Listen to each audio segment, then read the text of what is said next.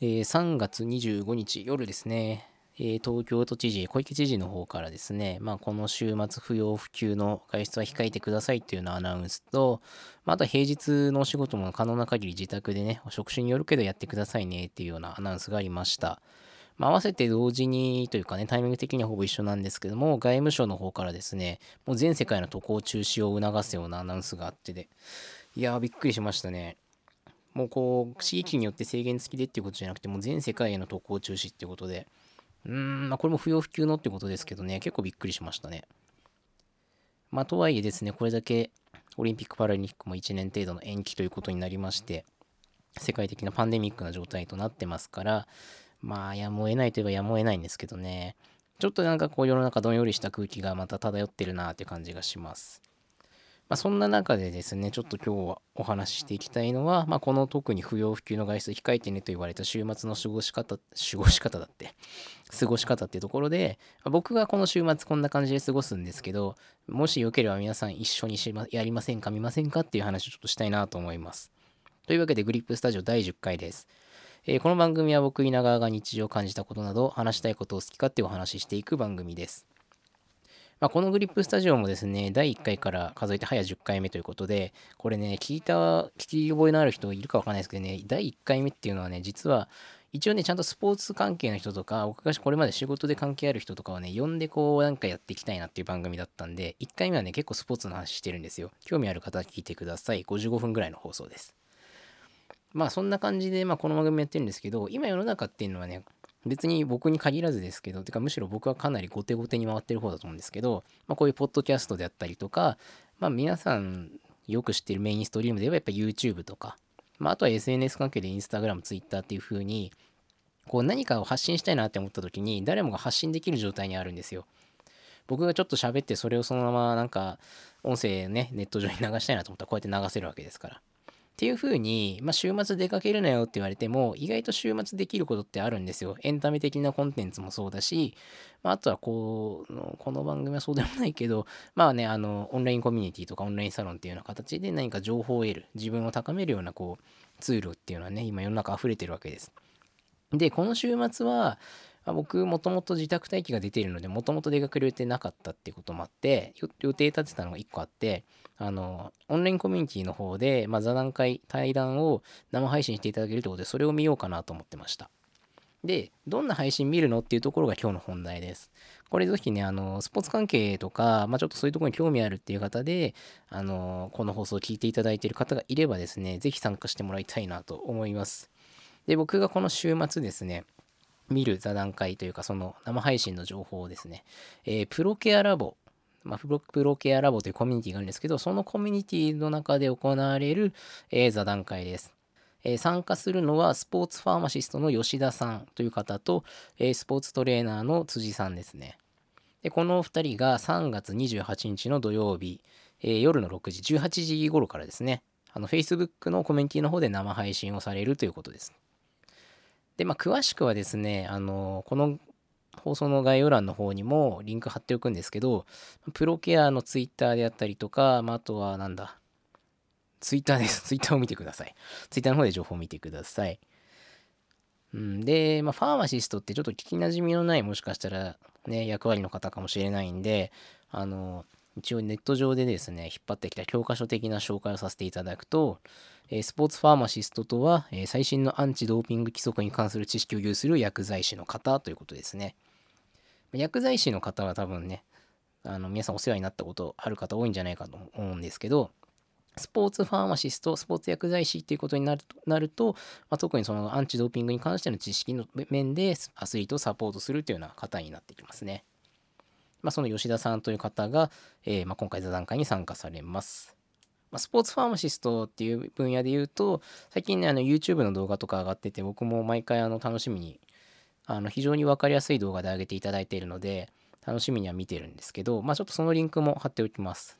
まあその方がお一人。で、もうお一方が、えー、スポーツトレーナーの辻さんです。まあ辻さん、あの何を隠そうこのプロケアっていう会社の、え、代表の方ですね。ご自身も鍼灸師で、多くの著名なアスリートのサポートに携わっています。あの僕自身ですね、以前働いていたあの整形外科の方でお世話になっていた方ですね。はい、あの、まあ、僕、あの、アスレティックトレーナーっていう資格で、まあ、例えばトレーニングとか、えっ、ー、と、アスレティックリハビリテーションって言って、あの、スポーツ怪我して、またそこからスポーツに復帰するためのリハビリテーションとか、まあ、そういったサポートさせていただいてたんですけど、まあ、その、その時に非常にお世話になっていた方です。で、まあ、このファーマシストっていう分野の方と、まあ、トレーナーということで、まあ、この異業種の対談という形になっています。まあ、ジャンルというか仕事の内容はそれぞれ違うと思うんですけど、いずれもアスリートをサポートする職種の方でして、まあ、そういう意味ではね、僕自身もアスリートをサポートする職種にいるわけなんですけど、まあ、こういうやっぱね、異業種の仕事っていうのをお互いに知るっていう、お互いに知るっていうのは非常に大事なことかなと思ってて、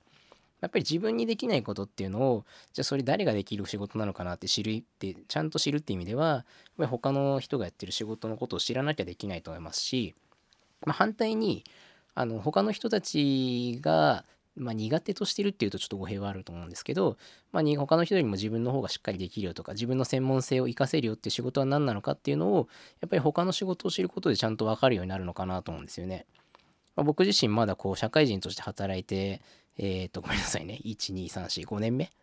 になるところか。そうですね。今年かこの4月で5年目になりますけどやっぱりね、まだまだ自分にできて、自分にできないことの、こう、区別ってつきにくいんですよね。なんとなく、こう、多分今、これもし聞いてる学生さんがいればの話ですけど、教科書的にいろんなこと学んで、まあ、その大学の授業の中でもいろんなことを聞いたり見たり、実際にやってみたりの中で学ぶことは多いと思うんですけど、意外とね、分かってるようで分かってないことたくさんあると思うんですよ。で、実際仕事し始めてみて、技術的な面もそうだし、やっぱり知識の面でも、あの大枠は知ってるんだけどやっぱりその深い部分っていうのは専門性の高い人じゃなきゃわからない部分って出てくると思うんですよね。なんかそういう部分をちゃんと知るっていう意味でもこういう異業種の方との絡みっていうのは大事だし、まあ、それをねこうネット上の配信としてやってくれるっていうのはねあの自分からこう掴みに行こうとしなくても勝手に流れてくるわけですから非常にありがたいですよ。まあ、こういう機会を機にねあのいろんな仕事のこと知っていってねあの僕自身もいろいろそういうつながり持ってればいいなと思いますね。もともとね、この配信ってイベントとしてやる予定だったのが、まあこういう情勢なので配信っていう形形になったので、僕は逆に参加できない状態だったのが参加しやすくなったんで、本当にありがたかったですね。まああとネット上の配信で言うとね、あの、まあ生配信もそうだけども、アーカイブとして残して参加できなかった方が見れるようにするとかっていうこともできるかなと思うので、まあちょっとそんな期待をここで勝手に口にしつつ そうなるかちょっとわかんないですけど、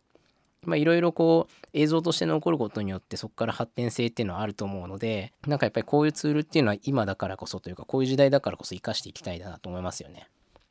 まあ、特に今週末っていうのは、その特に東京都内に関してはやっぱり不要不急の外出は控えてくれっていうような状態なので、やっぱりこう家の中でできること、より家の中でもで、まあ、家だからこれしかできないなじゃなくて家の中でできることの可能性っていうのをどんどん広げていかないと多分これからの時代っていうのは生産性っていうのは高まらないんじゃないかなと思うんですよ。まあ偉そうに言ってますけどね。まあとにかくですねこういろんなネットの配信ある中でまあこれはね、僕保証しますけど、この座談会は非常に、ね、有益なものだと思うんで、多くの人に見てもらいたいなと思います。あの、グリップスタジオ聞く暇あればこっち見ろっていうぐらいな感じだと思うので、まあ、この番組は、あの、適当に、まあなんか、なんだろうな。通勤中にちょっと10分だけ時間があった時に聞いてもらえればいいですから。はい。そんなわけで今日はですね、オンラインコミュニティ、まあ僕も見るんでみんな見ようぜっていう話でした。まあとにかくこういう情勢なのでおとなしくしましょう皆さん。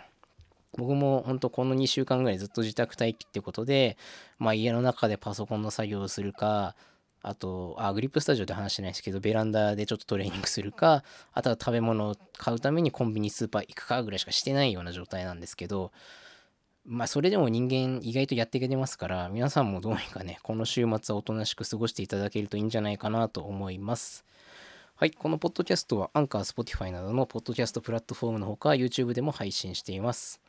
えー、説明や概要欄に各プラットフォームのリンクも貼っておきますので、聞きやすいプラットフォームで今後もぜひ聞いてください。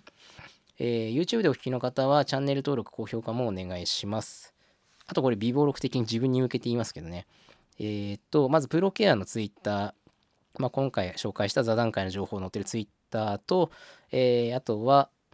えスポーツファーマシストの方が YouTube に上げてくれている動画、まあ、例として1件ですね、あのリンク貼っておきます。あとは、まあプロケアのリンクも貼っておきますね、ホームページのリンクです。あと僕自身 Twitter やってますので、あのそれも概要欄の方にあの載せておきますので、よろしければフォローお願いします。というわけで、まあ僕の週末の過ごし方は、あのプロキャラボの座談会をオンラインで見るということですね。まあ、皆さんもぜひぜひ、あのそれぞれ有意義な過ごし方を、このインターネットっていうツールを使ってしていただけると、この週末非常にいいんじゃないかなと思います。それではまたありがとうございました。